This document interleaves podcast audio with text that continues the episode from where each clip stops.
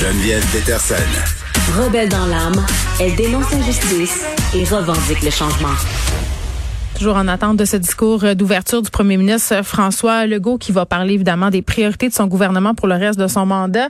Je vous rappelle euh, qu'on est à un an de la prochaine élection. Ça va commencer quand même par une allocution courte, c'est ce qu'on dit, mais vous savez comment ça fait dans ces histoires-là. Hein? Je doute que ça soit vraiment court.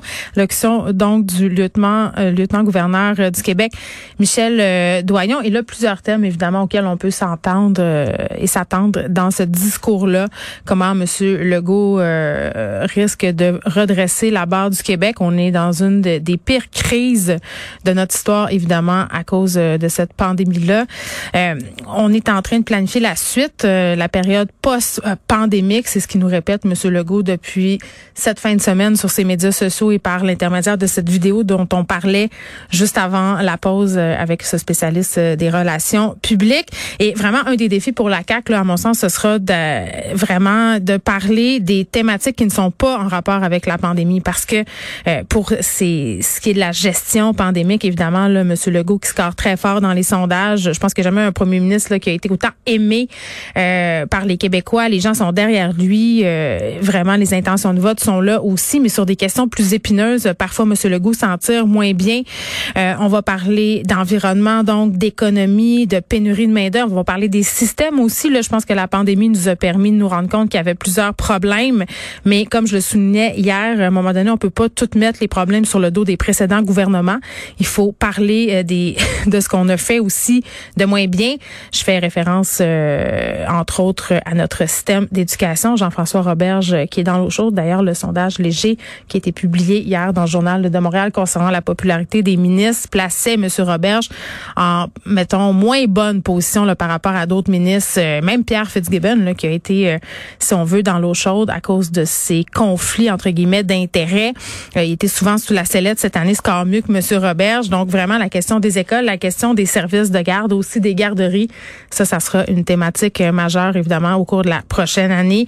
Les fameuses places à 8,50. Le manque de place aussi, on sait que Mathieu Lacombe euh, rame très, très fort pour essayer de rendre les places aux parents, les places qui avaient été promise peut-être de façon un peu cavalière euh, par la CAQ au début de mandat. Finalement, M. Lacombe qui arrive, qui se rend compte que la situation n'est pas exactement comme il l'aurait pensé, fait des pieds et des mains, mais quand même, il y a des parents euh, qui, chaque jour, euh, se plaignent du manque de place en garderie, des coûts aussi que ça va engendrer, et bien sûr, le système de santé là, qui, qui s'écroule, et ça depuis de nombreuses années. Qu'est-ce qu'on va faire pour ça? on a offert des primes, on a offert du côté de chez Christian Dubé des bonus, on essaie de ramener des infirmières. François Legault qui dit qui développent des façons de moins avoir recours aux agences privées. Donc, avant les élections qui auront lieu dans un an, on a beaucoup, beaucoup, beaucoup de problèmes à régler, beaucoup de choses à broder, beaucoup de trucs à prouver aux Québécois aussi. Je pense que nos attentes sont hautes.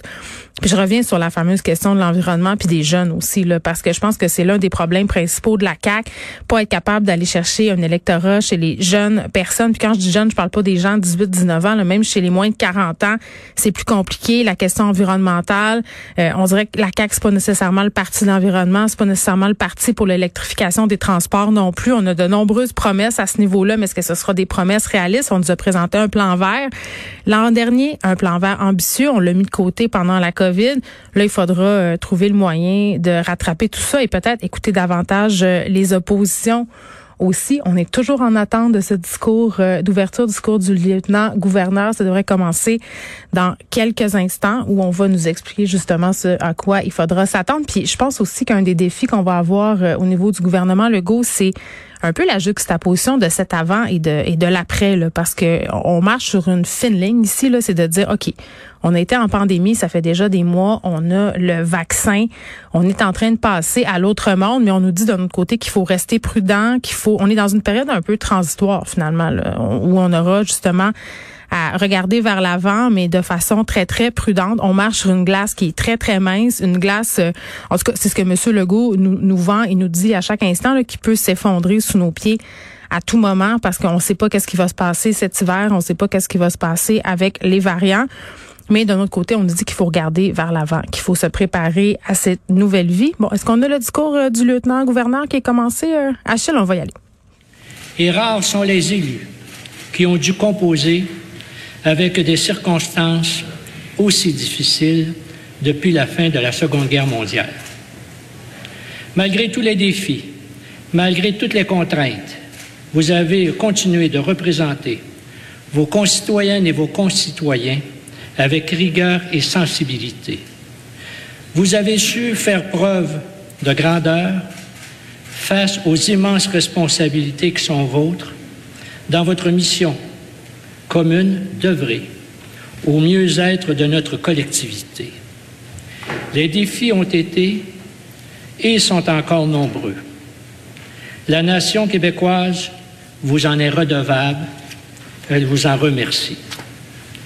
Je tiens en premier lieu à saluer et féliciter Monsieur le Premier ministre pour avoir surmonté les difficultés rencontrées dans la gestion de l'État et pour avoir démontré jugement et rigueur durant ces moments difficiles qu'a entraîné la pandémie dans laquelle nous vivons.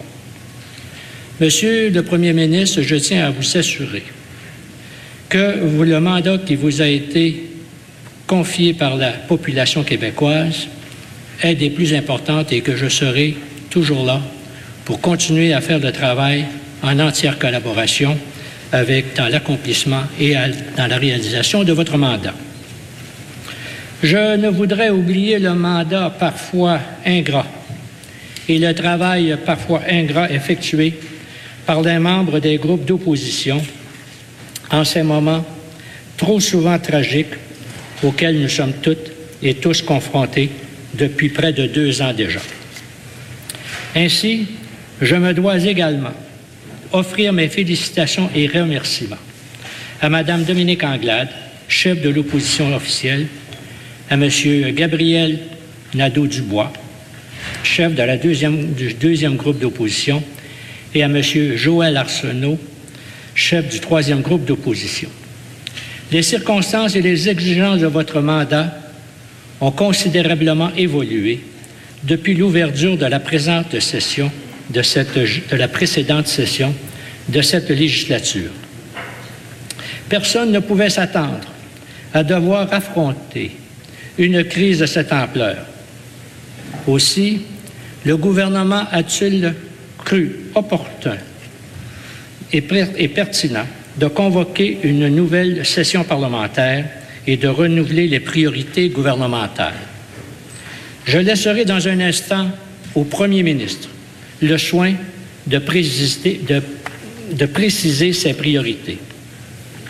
Pour ma part, je tiens à souligner le privilège immense que vous avez toutes et tous comme députés élus de notre nation, de cette nation que nous chérissons, de cette nation que nous aimons.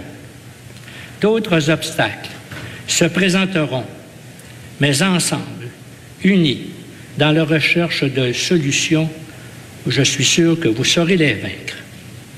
L'histoire du Québec n'est pas un long fleuve tranquille. Elle est faite d'épreuves, de résistance, de résilience, comme les deux dernières années nous l'ont rappelé.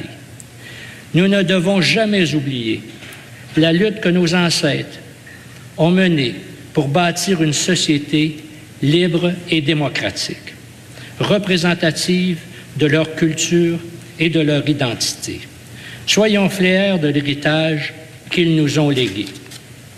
Ce grand héritage démocratique s'incarne aujourd'hui en vous toutes et en vous tous, qui êtes de différentes origines, de différentes professions, de différentes idéologies politiques et qui proviennent des différentes régions du Québec. Le mandat qui vous est confié est d'importance. Il se résume, toutefois, en un principe simple, mais d'une grande responsabilité. Travailler au meilleur de vous-même et de vos connaissances en vue de répondre aux besoins et aux préoccupations de l'ensemble de la population québécoise. C'est ce qui doit toujours rester au cœur de vos prises de position en vue et d'adopter vos décisions. J'ai une pensée toute particulière également pour les Premières Nations et la nation inuite du Québec, lesquelles ont traversé des épreuves très douloureuses source de blessures profondes d'une génération à l'autre. Des blessures qui font encore mal aujourd'hui. Nous avons tous le devoir de regarder la vérité en face et travailler ensemble à sa recherche. Bon, je vous avais dit que ce serait court, euh, mais que ça serait long. Fait que j'avais raison. Pendant que le gouverneur, euh, le lieutenant-gouverneur finit son homélie, hein, on va aller à la pause. Euh, puis je vous dis, là, quand François Legault va commencer à parler, on va le diffuser, puis on va y revenir avec Elsie et Marc-André. Mais tout cela, on va aller faire une petite pause, puis après, on va parler avec Gabriel Caron.